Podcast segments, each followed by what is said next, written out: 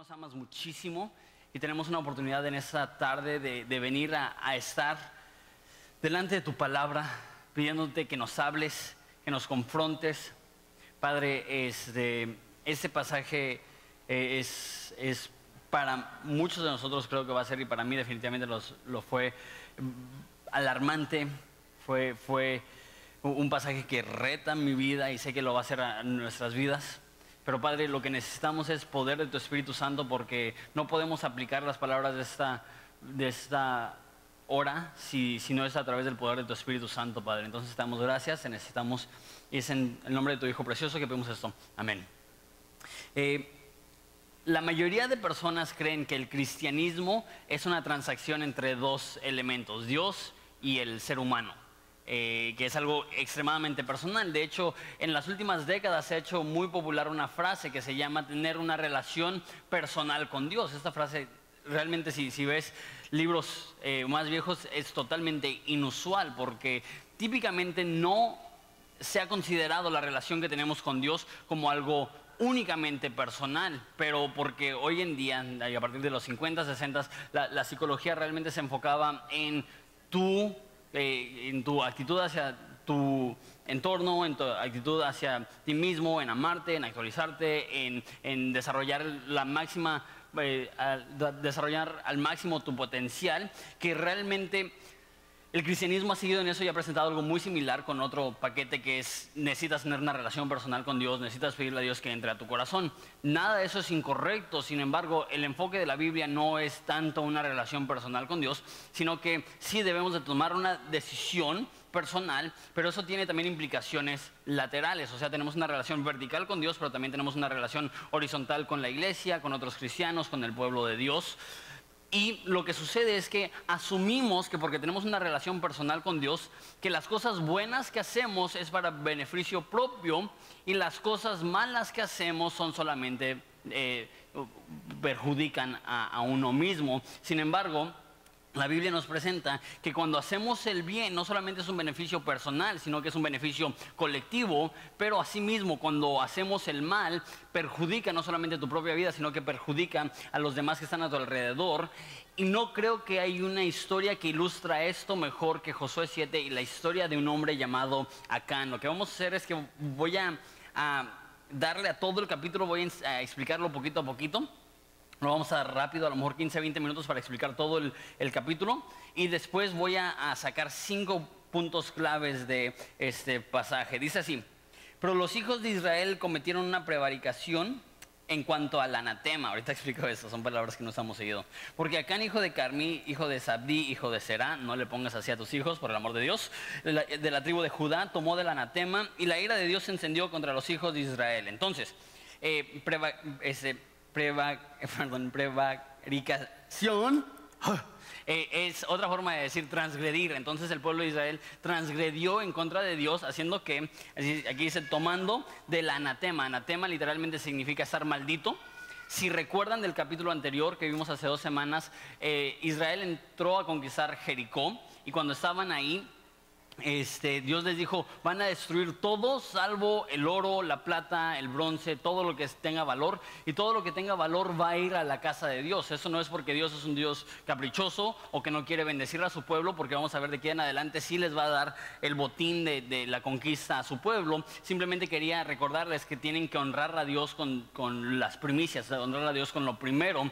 Y hubo un hombre, Acán, hijo de todas estas personas, que cometió una transgresión tomando de aquella cosa que Dios dijo que no la podían tomar. Entonces tomó del oro, tomó de la plata, tomó también vestidos, vamos a ver eso. Entonces también empieza con un contraste. Dice, pero los hijos de Israel, en el versículo anterior dice, estaba Jehová con, Jehová con Josué y su nombre se divulgó por toda la tierra. Entonces termina el capítulo 6 de una manera muy positiva. Si no recuerdan, Israel acaba de vencer a Jericó, una ciudad fortalecida, una ciudad grande, una ciudad importante. Y la fama de Josué y la reputación de Josué y el temor de Josué está creciendo, pero hubo un error. Y nota que aunque Acán tomó del anatema, de lo prohibido, de lo maldito, dice, los hijos de Israel cometieron esa prevaricación. Ya me salió, gracias a Dios. Y dice al final del versículo, y la ira de Dios encendió contra los hijos de Israel. Entonces fue un individuo que pecó, pero con consecuencias para todo el pueblo. Y consecuencias terribles. Mira lo que sucede a continuación, dice el versículo 2. Después Josué envió a hombres desde Jericó a Ai, eh, que estaba junto a Ben, hacia el norte de Betel, y les habló diciendo, subid y reconoced la tierra, y ellos subieron y reconocieron Ai. Entonces es lo mismo que hicieron en Jericó, mandaron espías. Verso 3. Y volviendo a Josué le dijeron, no suba todo el pueblo, sino suban, suban como dos mil o tres mil hombres y ahí tomarán ahí, y tomarán ahí, está chistosa la ciudad. No, no fatigues a todo el pueblo yendo ahí porque son pocos. Y subieron allá del pueblo como tres mil hombres, los cuales huyeron delante de los de ahí. Entonces les explico. E, esa es una ciudad cerca de Jericó, ya vencieron Jericó. Jericó era una ciudad muchos creen que de las más importantes de Canaán, la tierra prometida, y ya vencieron.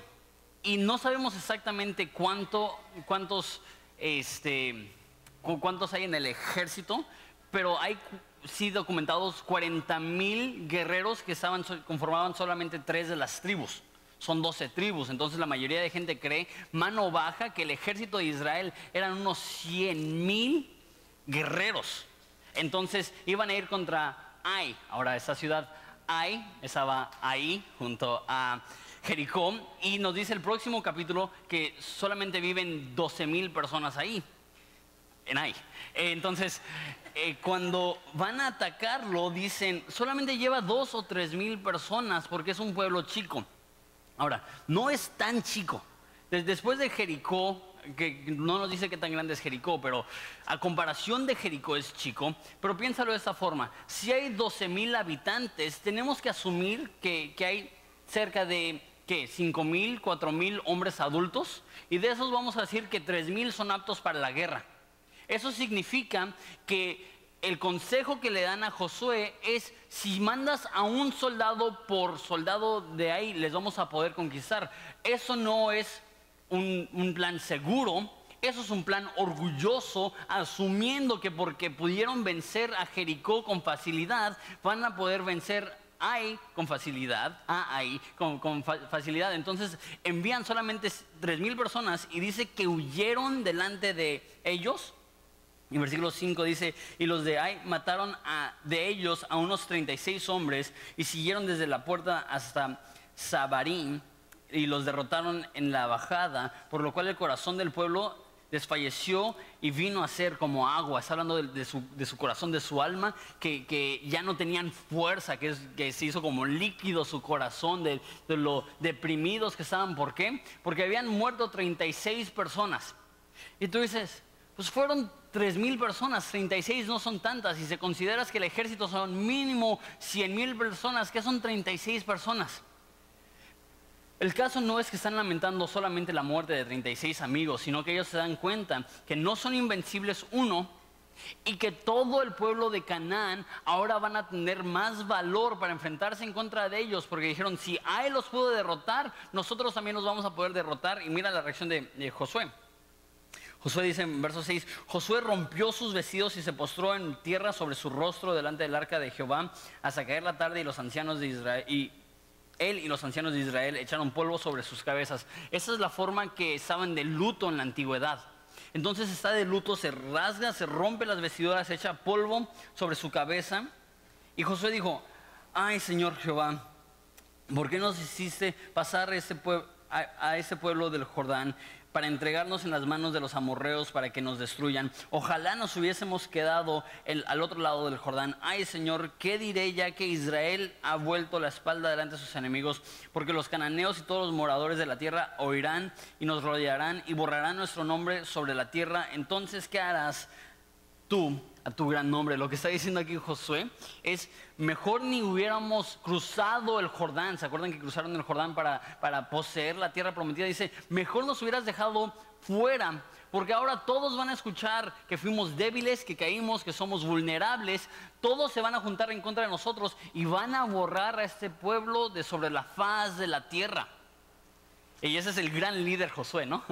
Que hace unos capítulos le dijo al pueblo, vamos a ir en contra de Jericó, vamos a marchar alrededor de Jericó, van a caer los muros y los vamos a poseer. Es el mismo líder que escuchó la voz de Dios decir, no te dejaré ni te desampararé. Es el mismo líder que escuchó a Dios decir, cualquier lugar que toque la planta de tus pies será tuyo. Y qué fluctuante, que un momento es un gran líder y en otro momento está tirando la toalla, está totalmente deprimido y desanimado y, dudando del plan de Dios y no creyendo lo que Dios está diciendo.